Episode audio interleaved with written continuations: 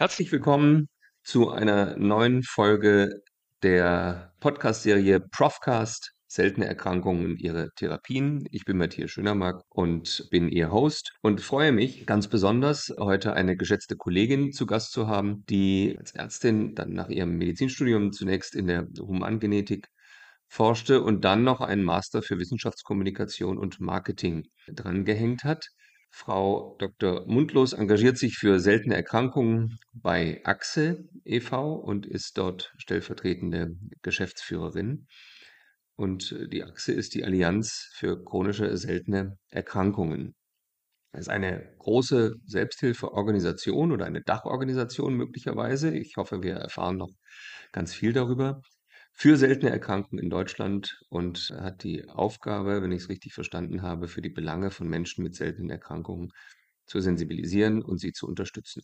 Frau Christine Mundlos sitzt am DRK-Klinikum Mitte in der Geschäftsstelle der Achse in Berlin, also ganz nah am Patienten. Und ich freue mich ganz besonders, liebe Frau Mundlos, dass Sie heute dabei sind in unserem Profcast. Herzlich willkommen. Hallo, Herr Schönermark, vielen Dank für die Einladung. Ich würde gerne mit einer persönlichen Frage anfangen. Wie kommt es dazu, dass Sie sich für seltene Erkrankungen interessiert haben und engagieren? Also passt ja Medizin, Genetik und, und Kommunikation. Das, das ist ja eine, auch eine, eine seltene Kombination, passt vielleicht auch dann zu den seltenen Erkrankungen. Aber was ist Ihre, gibt es ein persönliches Motiv? Was hat Sie daran interessiert, begeistert, fasziniert?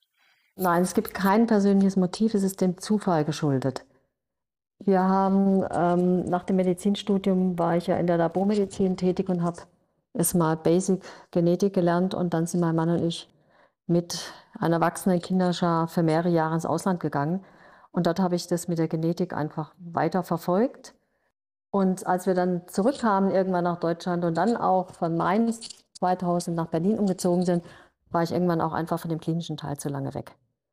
Ähm, ich habe mich einfach außerhalb ähm, der Klinik bewegt und habe dann gesagt, es macht jetzt keinen Sinn, das alles nochmal jetzt neu anzugehen. Ich habe gesagt, eher zu gucken, was gibt es noch in dem Bereich, was mich interessieren könnte, was mir liegt und mit dem ich dann mit in der Kombination mit Medizin was anfangen kann. Und da bot sich dieses ähm, Studium, Masterstudium für Wissenschaftskommunikation äh, und Marketing an.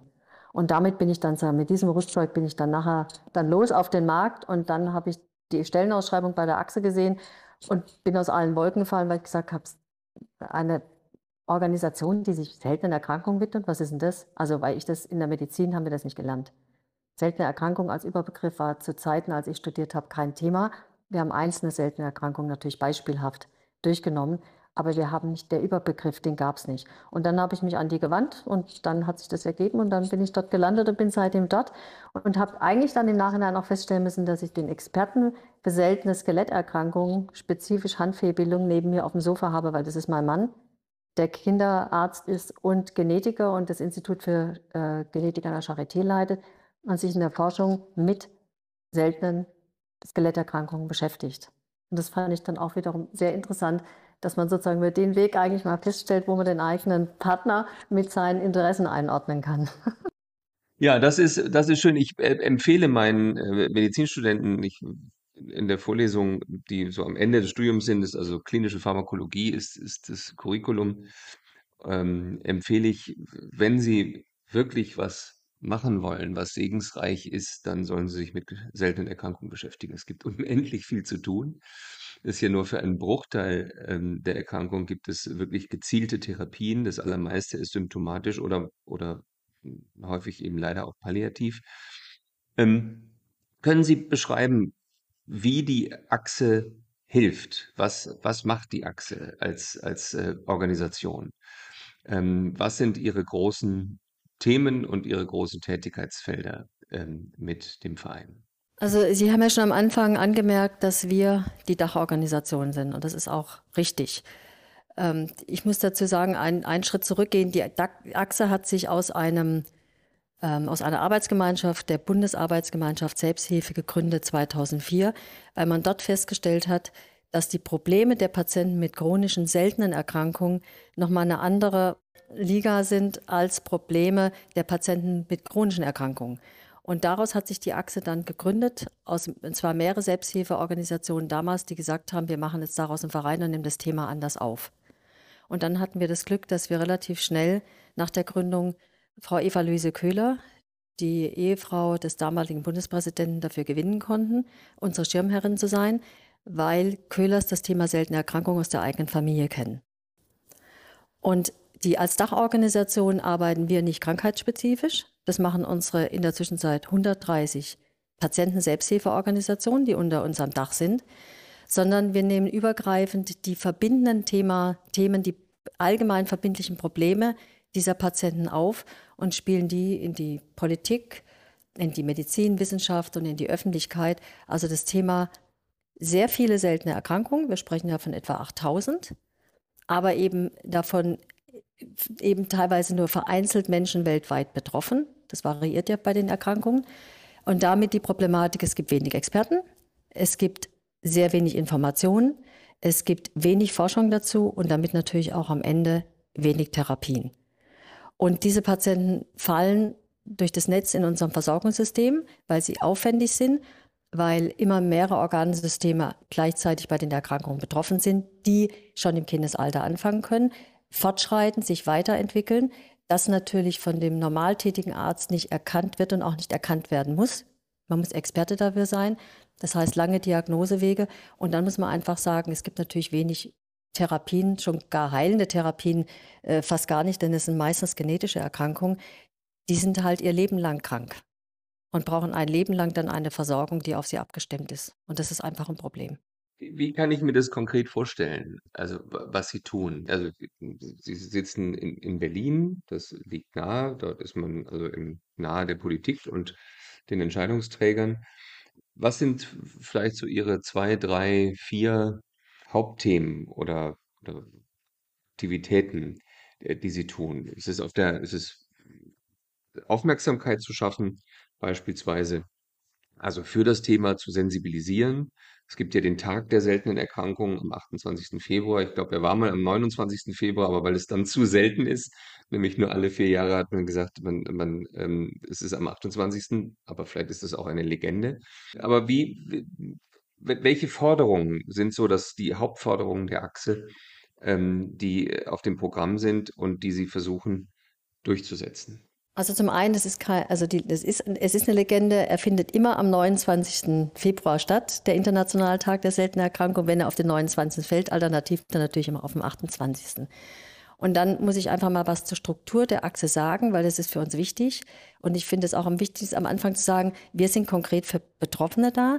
Wir haben eine eigene Betroffenen- und Angehörigenberatung und eine Ärzteberatung. Also als Dachorganisation haben wir sozusagen haben wir, bekommen wir die Problemstellung nicht einfach nur über Dritte oder über unsere Mitgliedsorganisation geschildert, sondern wir selber sprechen mit den Betroffenen, die die Probleme im Gesundheitssystem für ihre Fragestellung erleben. Das finde ich enorm wichtig, weil wir das aus erster Hand haben. Und diese Themen bearbeiten wir konkret, indem wir versuchen, diese Patienten zu unterstützen. Aber wir greifen daraus natürlich auf der Metaebene die Probleme ab, wo wir sagen, da hier stimmt was in unserem Gesundheitssystem nicht. Und da müssen wir jetzt überlegen, wer ist der Adressat? Ist es die Gesundheitspolitik? Ist es die Medizin? Ist es die Wissenschaft? Und dann richten wir natürlich unsere Lobbyarbeit oder unsere Interessenvertretung auf dieser Ebene dann danach aus. Und ähm, die Versorgung dieser Patienten ist eben komplex, das habe ich ja vorher schon geschildert. Man braucht dazu immer mehrere Disziplinen und mehrere Professionen, die zusammenarbeiten, schon allein um die Diagnose zu stellen. Das heißt, sie müssen Strukturen schaffen, wo diese Patienten irgendwo aufgefangen werden. Das kann natürlich nicht irgendwer in, in der Niederlassung machen und das können wir auch, erwarten wir auch gar nicht. Wir haben ja nur die Hoffnung irgendwann, dass die die Wahrnehmung für die Erkrankung so ist, dass der Arzt in der Niederlassung, der merkt, er hat ein Problem, dieses als Problem erkennt und sagt, wer ist der Nächste jetzt bei diesem Patienten, den, sodass ich den Patienten gezielt weiterleiten kann, wer ist für mich der Ansprechpartner dafür? Und dafür müssen wir Strukturen schaffen und das haben wir schon gemacht, indem wir sich seit 2009 sogenannte Zentren für seltene Erkrankungen an Unikliniken von sich aus formiert haben.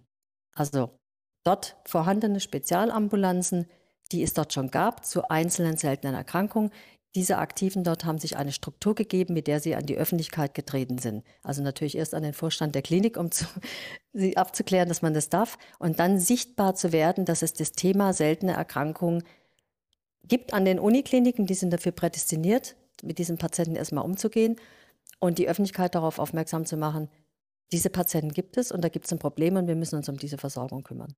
Seltene Erkrankungen sind ja eigentlich, wenn man sie gesamt zusammennimmt, sind sie ja gar nicht so selten, nicht? Also man rechnet, glaube ich, wenn ich mich äh, erinnere an die an, an bis zu fünf Prozent oder sogar mehr der Bevölkerung würden an einer seltenen Erkrankung leiden, aber weil es eben so sehr viele unterschiedliche Erkrankungen gibt, ist es dann eben, sind die einzelnen Patientengruppen eben sehr, sehr klein.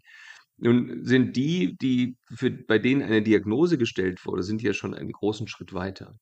Es gibt eines der wesentlichen Probleme ist doch sicherlich auch, Sie sagten es eingangs, dass man gar nicht bei der Diagnose daran denkt oder dass viele eben auch gar nicht diese Vielzahl von seltenen Erkrankungen verstanden haben oder jemals erlebt haben und deswegen Patienten auch sehr lange durch das System geistern und eine Odyssee hinter sich haben, bis dann schließlich mal eine seltene Erkrankung diagnostiziert wird. Was, was kann man da tun?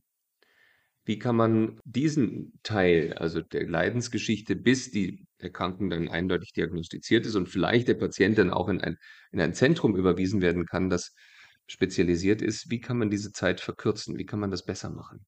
Also einmal, indem wir immer und weiter Aufmerksamkeit für diese Erkrankungen sozusagen schaffen. Also indem wir in, in, in für Ärzten relevanten ähm, ähm, Zeitschriften, ähm, Veröffentlichungen das Thema immer wieder platzieren und sie vielleicht auch beispielhaft, je nachdem in welchem ärztlichen Thema Sie tätig sind, in welcher, in welcher Fachrichtung, beispielhaft aufführen, was es denn auch sein könnte als nur die bekannte, gängige, häufige Erkrankung. Dann müssen Sie das natürlich auch schulen, innerhalb des Studiums. Das ist aber in der Zwischenzeit auch schon, das ist auch schon erfolgt. Wir haben ja 2010 das nationale Aktionsbündnis für Menschen mit seltenen Erkrankungen gemeinsam, also die Achse gemeinsam mit dem Bundesministerium für Gesundheit und dem Bundesministerium für Bildung und Forschung gegründet und sind seitdem mit allen Akteuren, die für das Thema seltene Erkrankungen im Gesundheitssystem relevant sind, im Austausch und haben mit denen gemeinsam einen sogenannten Aktionsplan geschrieben, in dem in 52 Maßnahmen diese Versorgung, wie wir sie uns optimalerweise vorstellen, für diese Patienten dargelegt wird. Und versuchen seitdem natürlich diesen Aktionsplan auch umzusetzen, was nicht so einfach ist, weil natürlich bei denen, die wir da mit am Tisch haben und die das Ganze mit begleiten, natürlich auch die sitzen, die es bezahlen dürfen am Ende. Ja, muss ja auch klar sagen, wir können natürlich jetzt nicht Dinge einfach verlangen, sagen, das muss jetzt irgendwie zusätzlich an Geld ins Gesundheitssystem. Was, das ist auch nicht unsere, das ist nicht unser Angehen. Wir sagen ja einfach, Dinge müssen vielleicht effizienter gemacht werden. Und das heißt, und das ist unser großes Problem momentan noch, außerhalb der Zentren für seltene Erkrankungen haben wir ein Problem damit, dem Patienten einen strukturierten, strukturierten Patientenpfad anzubieten. Das müssen wir in den nächsten Jahren angehen. Also wie schaffen wir es, in diesem sehr sektoralen System, das ist also ein schöner Ausdruck, wir haben den klinischen Bereich und wir haben den ambulanten Bereich. Und die arbeiten nicht immer ganz reibungslos miteinander, das wissen wir alle. Und da müssen wir irgendwie schaffen, dass wir den Patienten oder die Patientin beim niedergelassenen Arzt irgendwo abholen können und dann zügig dorthin führen, wo die Diagnose gestellt werden kann oder geguckt werden kann, wo steht er in seiner Versorgung und dann aber natürlich den, den, die niederlassenen Kolleginnen und Kollegen natürlich im Nachhinein in dem, was sie leisten können, auch wieder einbinden. Ja, das sind, das sind einfach Strukturen, die müssen wir in der Zukunft schaffen. Was wir schon geschafft haben, und das finde ich einfach gut und muss man hier auch erwähnen, innerhalb des Zentrums haben wir über Projekte, die aus dem Innovationsfonds gefördert wurden, eine Versorgung probieren dürfen. Und jetzt, die wurde uns auch bestätigt, dass das gut gemacht ist, wo der Patient mit der oder die Patientin mit der unklaren Diagnose sehr zielgerichtet durchgeführt wird, sodass an der richtigen Stelle und zum richtigen Zeitpunkt zum Beispiel die richtige genetische Diagnostik gemacht wird, wenn das hilfreich ist, um die Diagnose zu stellen und interdisziplinäre Fachkonferenzen geführt werden.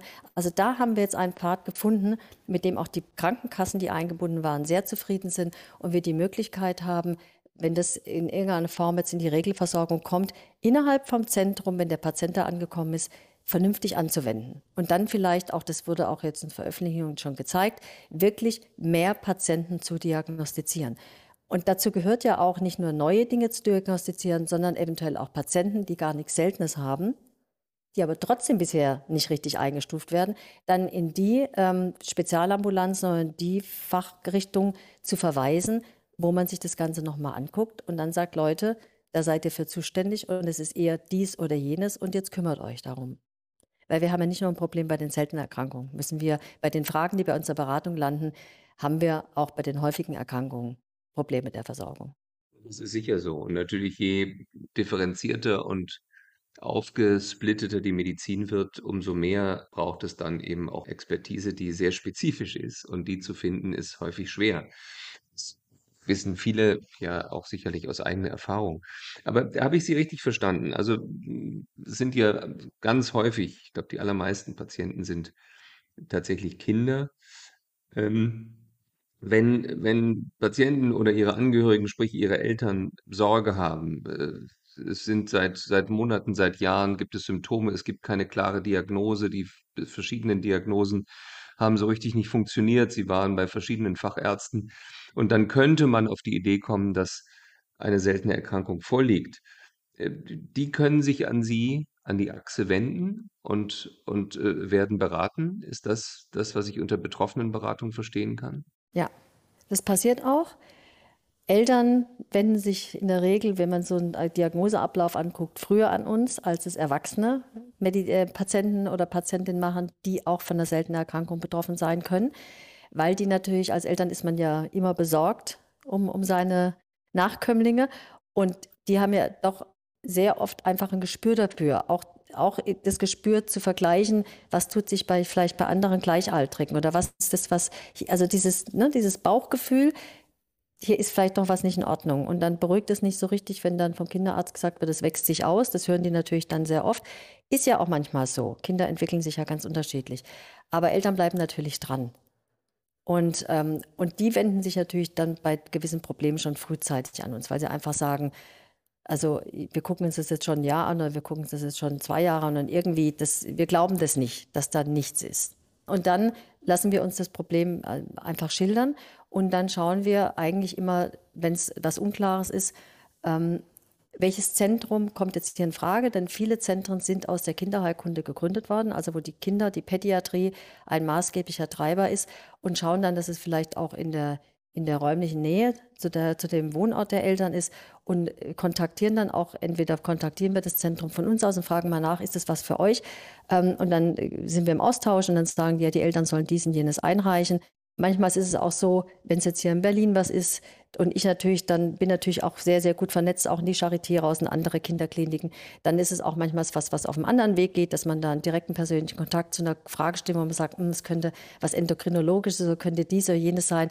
Was sagt ihr dazu? Also wir versuchen dann schon, das für die, für die Eltern diesen Weg zu bahnen, dass sie zügig dorthin kommen, wo man sich mit dieser Fragestellung dann intensiver beschäftigt. Und das machen wir natürlich auch bei den erwachsenen Patienten. Ähm, wobei wir natürlich auch immer dabei sagen müssen, wir können, also wir sind jetzt nicht, wir können die Welt nicht retten. Wir können auch das Gesundheitssystem nicht einfach auf den Kopf stellen und Dinge erwirken oder schaffen, die sich Patienten wünschen. Und es wird auch nicht für alles, was wir heute, für jede Frage, die heute kommt, eine Antwort bekommen, weil die Medizin entwickelt sich immer weiter. Und auch heute bleiben einfach noch Symptome ungeklärt. Das kann in fünf Jahren natürlich wieder anders sein mit der nächsten sich entwickelnden Diagnostik. Auch das ist etwas, was wir den Patienten mitgeben, wenn dann bei uns sozusagen die anklopfen und sagen, Sie sind meine letzte Hoffnung, dann zucken wir und dann sagen wir, das ist schön, schön, dass Sie sich an uns gewendet haben. Wir unterstützen Sie in dem Rahmen der Möglichkeiten, die wir haben. Aber das geht auch für, ich sag mal, ärztliche Kollegen. Also wenn jemand in seiner Hausarztpraxis im, im Odenwald sitzt und sagt, das ist irgendwie merkwürdig, ich habe hier einen Patienten, ich komme nicht so richtig weiter, das kann, das passt alles nicht zusammen, das kann was Seltenes sein. Auch dann kann er bei der Achse anrufen und sagen, wo darf ich denn hinschicken? Haben Sie eine Empfehlung? Das ist jetzt ein besonders schönes Beispiel im Odenwald, weil ich da groß geworden bin. Ich habe es gehört. Ich dachte, ich höre es. da würde ich mich freuen, wenn sich jemand meldet. Nein, also ich, das war sozusagen auch die ähm, die, die, die schnelle Lernkurve, die die Achse hingelegt hat, weil es gab natürlich zuerst eine betroffenen Angehörigenberatung bei der Achse. Und aus den Erfahrungen, die man da gesammelt hat, haben dann die, die betroffene Beraterin damals hat gesagt, wenn wir dieses Problem auf Seiten der Patienten haben, muss es das gespiegelt bei den Ärzten geben. Und dann kam die Idee auf, dann bieten wir doch einfach mal eine Ansprechpartner und eine Ansprechpartnerin bei der Achse für die Ärzte an und gucken mal, was da passiert. Und ich werde, also das war dann ich, da habe ich diese Stelle bekommen. Und ich muss ganz einfach sagen, der Leidensdruck auf Seiten der Patienten ist viel größer als auf Seiten der Ärzte. Und es gibt natürlich nach wie vor eine Hemmschwelle, sich als Arzt an die Patienten-Selbsthilfe zu wenden. Also wenn man noch mit zu ihr keinen Kontakt hatte und da wegen irgendwas nachzufragen, das ist ja, ich kenne ja meine Kolleginnen und Kollegen, die, die Erfahrung mit der Patienten-Selbsthilfe haben, weil sie vielleicht sowieso im Feld der Seltenen schon tätig sind, machen da andere Erfahrungen, wissen, wie gut das funktioniert. Aber die können sich an mich wenden. Es wenden sich natürlich viel weniger Ärzte an mich, als sich Patienten und äh, Betroffene an unsere andere Beratung wenden. Aber ich stehe da zur Verfügung und ich versuche dann eben auch, die Kollegen oder Kolleginnen mit den äh, entsprechenden Experten äh, zu vernetzen oder ihnen zu suchen, wer der Ansprechpartner sein könnte, sodass sie diesen Kontakt dann selber aufnehmen können oder dass sie einfach Kontaktdaten wiederum für ihren Patienten oder Patientin haben, die sich dann selber weiter kümmern kann. Wir halten das auch immer so ein bisschen auf der Ebene Hilfe zur Selbsthilfe. Also wir übernehmen nicht alles und machen alles, sondern wir, wir wollen den Patienten und die Patientin natürlich auch darin bestärken, selbstverantwortlich tätig zu werden. Und das ist immer so ein, eigentlich ein ganz guter Weg, um vorwärts zu kommen. Und ich stehe Kollegen und Kolleginnen auch zur Verfügung. Und natürlich auch Wissenschaftlern und so weiter. Also kann man, kann man diejenigen nur ermuntern, das, das zu tun. Ich habe gelesen, Frau Mundlos, dass die Achse sich auch einbringt bei der Deutschen Genominitiative, genom.de, ähm, die ja darauf abhebt, mehr zu wissen, mehr zu generieren, also die, die medizinische Genomsequenzierung weiter auch auszubauen. Es ist ja nun auch vor kurzem zum ersten Mal auch die nicht kodierenden Sequenzen äh, analysiert worden und ähm, viele erwarten davon einen, einen Tsunami an, an Wissen, wenn man anfängt, das mit verschiedenen Erkrankungen äh, oder Symptomen zu korrelieren. Was macht die Achse dabei? Wie bringen Sie sich ein? Welches ist Ihre Rolle?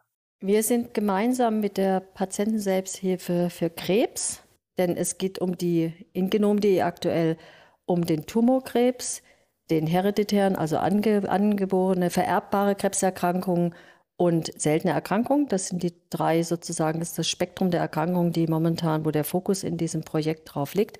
Und wir sind äh, äh, dafür zuständig, so mehr in dem Bereich Öffentlichkeitsarbeit dieses Projekt aufzusetzen oder zu begleiten, also zu schauen, welche Informationen müssen nach außen gegeben werden, ähm, auf einer Website, in, ähm, in Handouts, in Flyern oder auch in Zukunft in Veranstaltungen, ähm, um die, die wir alle wiederum informieren müssen über diese Möglichkeiten der Diagnostik, ähm, zu informieren. Und natürlich machen wir das von der Patientenseite immer stark mit dem Blick der Nutznießer, also sprich derer, die denen das zuteilkommen sollen, Patientinnen und Patienten, dass die Sprache dann stimmt, dass es verständlich ist, dass die wissen, an wen sie sich damit wenden können und dabei aber auch natürlich mitbekommen, dass die Patienten-Selbsthilfe da auch ein stetiger Begleiter und Unterstützer ist. Wir sitzen natürlich, also ich bin natürlich auch in anderen Arbeitsgruppen in diesem Genom.de Projekt drin, denn man braucht ja dafür die Bioinformatik, man braucht die Genetiker, man braucht die Spe Experten für seltene Erkrankungen und für die Krebserkrankungen, um diese Versorgung, die ja im Fokus hat, alles, was an sozusagen jetzt uns an genetischer Diagnostik zur Verfügung steht, sinnvoll zur Anwendung zu bringen, um zu schauen, was da läuft und um natürlich auch selber zu verstehen, wo die stehen und was die genau machen. Denn das sind ja nun alles Spezialisten und ist nichts, was jetzt in meinem Alltag mich in, ständig beschäftigt. Aber für mich ist es ja auch wichtig zu verstehen, wie arbeiten die zusammen und was tut sich da auch. Und für uns ist natürlich auch wichtig zu schauen, über unseren Tellerrand zu gucken beim, und zu schauen, was tut sich denn beim Krebs. Aber ich muss sagen, in der Zwischenzeit ist es so, dass die meisten dieser Projekte so aufgesetzt werden, dass die Patienten, also wenn es um Krankheiten geht und dann auch Patienten und Patientenvertretung eingebunden werden, weil man einfach feststellt, dass die Expertise auf Patientenseite, die mit diesen Erkrankungen leben, ein wichtiger Input ist. Den haben die Ärzte nicht, den haben auch die Wissenschaftler nicht. Wenn man nicht selber betroffen ist, kann man nie, eigentlich nicht so einfach darüber reden, wie es ist, eine seltene Erkrankung zu haben. Das können eigentlich nur die machen, die das, sie auch erleben, im Alltag, jeden Tag. Und wir natürlich auch immer schauen, dass die Stimme der Patienten einmal gehört wird von unseren Interessen, die unsere Mitglieder uns mitgeben und das natürlich auch immer in einer Sprache gemacht wird, die für die, die dann davon profitieren sollen, auch verständlich ist. Sie haben die Zentren für seltene Erkrankungen ähm, angesprochen. Wir sind auch gerade dabei, eines, eine Zentrumsgründung hier an einer großen Kinderklinik in Hannover, dem Kinderkrankenhaus auf der Bult, äh, zumindest organisatorisch zu begleiten. Und ähm, die, da gibt es ja ein, ein Spezialgebiet der Patienten mit Epidemiolosis bullosa, weil ähm, es gar nicht so viele, was ich auch nicht wusste, es gibt gar nicht so viele äh, pädiatrische Dermatologen oder dermatologische Pädiater. Ähm, das ist also auch noch ein ganz stark unterversorgtes Gebiet. Aber Zentren für seltene Erkrankungen, das leuchtet sofort ein und, und äh, klingt ausgesprochen sinnvoll. Können Sie sagen, wie viele Zentren es gibt? Vielleicht, wie man so ein Zentrum wird? Also muss man sich dafür zertifizieren lassen, wie bei den, bei manchen äh, Comprehensive Cancer Centers? Und äh, wird die Zentrenbildung noch weitergehen? Es gibt jetzt in der Zwischenzeit 35 Zentren für seltene Erkrankungen, also an praktisch jeder Uniklinik in Deutschland. Die haben sich zu Beginn, die haben sich einfach selbst formiert. Das heißt, da ist eigentlich nichts, grundsätzlich nichts Neues entstanden, denn es gibt dort überall Spezialambulanzen schon seit Jahren für spezifische seltene Erkrankungen. Innerhalb der Abteilung Kinderheilkunde, innerer Medizin, wo auch immer im Krankenhaus. Was sie nur gemacht haben damals, ist, dass sie gesagt haben, das muss sichtbar werden und wir machen jetzt eine Struktur daraus.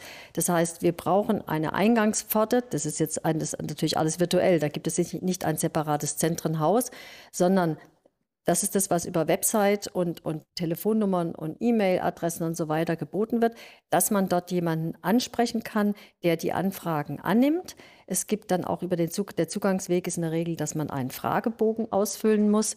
Und ähm, dieser Fragebogen ähm, fragt dann alles ab, was bis dato eigentlich dem Patienten so geschehen ist, was so seine Symptome, seine eigene Einschätzung ist. Gut ist es immer, wenn vielleicht sogar ein niedergelassener Arzt das noch unterstützt. Und dann wird im Zentrum, gibt es dann Fallkonferenzen, mehr oder weniger groß, je nachdem wie die Fragestellung ist. Und dann wird geguckt, was machen wir jetzt mit diesem Patienten oder der Patientin. Wird die sofort in ein Unterzentrum, sogenannte B-Zentren, also wo sich um ein spezielles Thema gekümmert wird, weiterverwiesen? Oder ist es wirklich so unklar, dass wir sagen müssen, welche Diagnostik fehlt jetzt noch? Wie können wir dem begegnen, ähm, dass sozusagen, dass man diese Diagnose, die vielleicht noch aussteht, stellen kann? Und die waren aber bisher alle selbst ernannt, diese Zentren. Das heißt, die hatten keinerlei Zertifizierung, wie Sie das ja bei den Cancer, äh, Comprehensive Cancer Centern schon kennen, sondern die Zertifizierung haben wir jetzt erst aufgesetzt. Also es gibt jetzt seit 1.11.2021 über äh, das Zertifizierungsinstitut Klarzert in Neu-Ulm kann, können sich diese Zentren zertifizieren lassen und dann aber eigentlich nur erstmal diese koordinierende Struktur. Wir sind dran, die Untereinheiten, die sogenannten B-Zentren, also da, wo es ganz spezifisch, krankheitsspezifisch die Versorgung der Patienten gemacht wird, da sind wir gerade dabei, die nächste Zertifizierung aufzustellen.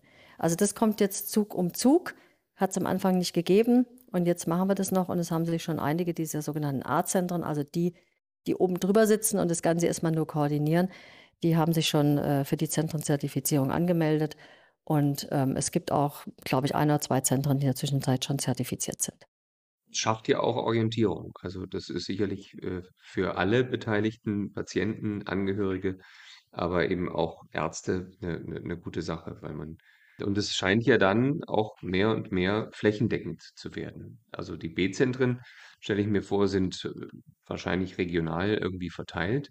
Aber wenn die A-Zentren in den Universitätskliniken sind, dann ist der, der Zugang, die, die Distanz äh, zu den einzelnen Zentren ja auch überwindbar für viele Patienten. B-Zentren sind auch an Unikliniken. Also die B-Zentren gab es da schon immer. Die koordinierende Struktur oben drüber ist das sogenannte A-Zentrum. Also wir haben A-Zentren, unter deren Dach sind lauter B-Zentren für einzelseltene Erkrankungen. Aber wir haben natürlich auch Spezialisten für einzelseltene Erkrankungen außerhalb von Unikliniken an anderen Kliniken oder sogar in einem, kann auch sein, in einem MVZ. Also wir sind dabei, sozusagen diese Landschaft zu sortieren und auch da haben wir natürlich jetzt eine ganz gute Übersicht über das, was A-Zentrum ist und die dazugehörigen B-Zentren. Die sind auch aktuell dabei, sich national zu vernetzen. Denn wir haben eine gute, ähm, eine gute Vorlage, sozusagen ein gutes Beispiel auf europäischer Ebene. Die europäischen Ähm, Länder haben sich zum Thema seltene Erkrankungen vernetzt. Da gibt es äh, diese European Reference Networks, heißen die, also europäische Referenznetzwerke. Und die tun auf europäischer Ebene, arbeiten die alle zu den äh, zu den einzelnen seltenen Erkrankungen zusammen unter 24 Oberthemen. Und diese Struktur, die funktioniert sehr gut, dass die Patientenseite auch von Anfang an wahnsinnig gut eingebunden.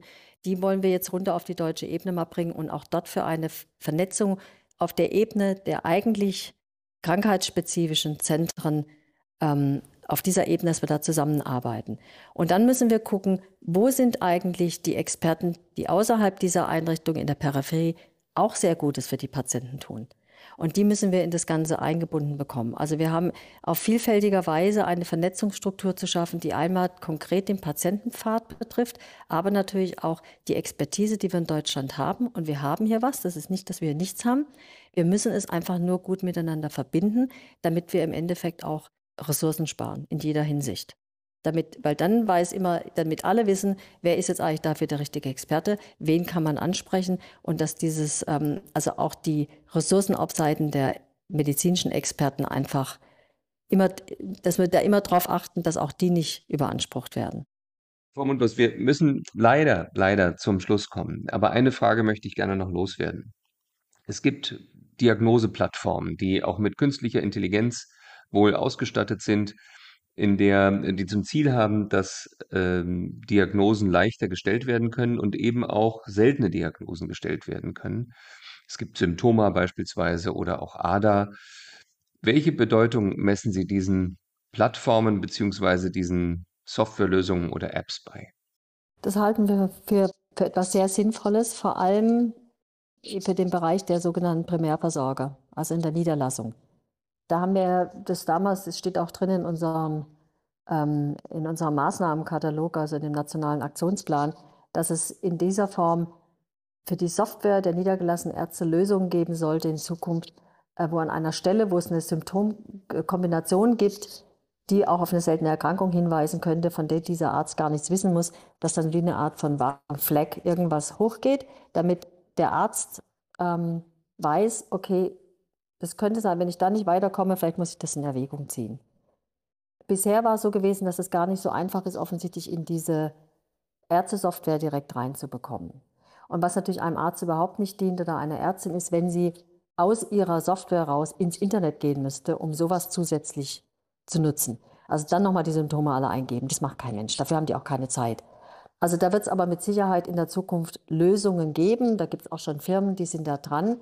Wir haben, waren teilweise auch in Gesprächen mit Firmen, die sich einfach mal für das Thema seltene Erkrankungen interessiert haben und gesagt und mit uns gesprochen haben. Und wir ihnen dann aber auch klar machen mussten, ähm, wie komplex diese seltenen Erkrankungen sind und wie dann vielleicht auch, dass es einfach dann nicht, sich gar nicht so einfach gestalten wird, so eine Softwarelösung dann anzubieten. Ähm, aber man sieht es ja an ADA-App oder anderen Sachen, also die, die, die bemühen sich und sie sind dann auch kreativ und da wird es mit Sicherheit auch in Zukunft was geben. Ansonsten ist so, dass wir einfach, was Digitalisierung betrifft, die, die Grundtechnik in diesem Land, also dass man Digitalisierung überhaupt richtig anwenden kann, egal in welchem Bereich, ähm, was die Netze und was immer alles, was dafür benötigt wird, das wird, dass das erledigt wird von der Politik.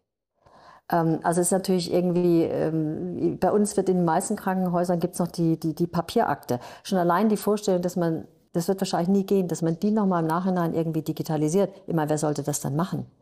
Aber ähm, an irgendeiner Ecke müssen wir natürlich irgendwann anfangen und sollten diese Akten alle in irgendeiner digitalen Form haben, weil dann können wir auch, dann ist auch der Austausch vielleicht. Und natürlich muss das alles unter Datenschutz und Datensicherheit passieren. Das ist ja klar.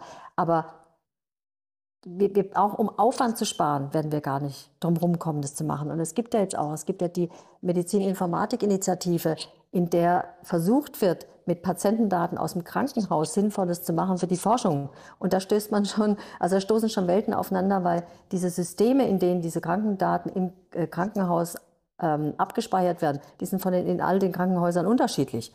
Also, und dann werden, dann wird teilweise noch nicht mal die, werden ein, einheitliche Werte für etwas verwendet, sondern man muss so viele Dinge anpassen, um überhaupt dann etwas abgreifen zu können, womit man eine Fragestellung beantworten kann. Also, da sind einfach, da liegt noch viel vor uns, aber deswegen ist es trotzdem so, dass wir natürlich darin, ähm, das wird die Zukunft sein. Wir müssen da besser werden. Ähm, Wir sind allerdings, muss ich zugeben, momentan noch so ein bisschen kritisch, was das Thema elektronische Patientenakte betrifft. Also ähm, da bin ich gespannt, was die nächsten Jahre, was sich da weiterentwickeln wird und inwiefern die eigentlich wirklich so handbar, handhabbar wird, wie sie ähm, jetzt für die, den Patienten und der Patientin dann auch dienlich sind. Das sind wir wirklich sehr gespannt. Frau Dr. Mundlos, ganz herzlichen Dank für Ihre Zeit. Ähm, wir verabreden uns vielleicht noch für ein zweites Mal. Das würde mich ähm, außerordentlich freuen. Es war eine ganz spannende äh, halbe Stunde. Ich hoffe, dass alle, die zuhören, auch ausreichende Anregungen bekommen haben, wer die Achse ist und äh, wie man mit der Achse in Kontakt treten kann und was die Achse alles leistet. Also nochmal herzlichen Dank für Ihre Zeit, alles Gute für Sie und äh, für Ihre, ich würde sagen, segensreiche Arbeit. Dankeschön. Vielen Dank.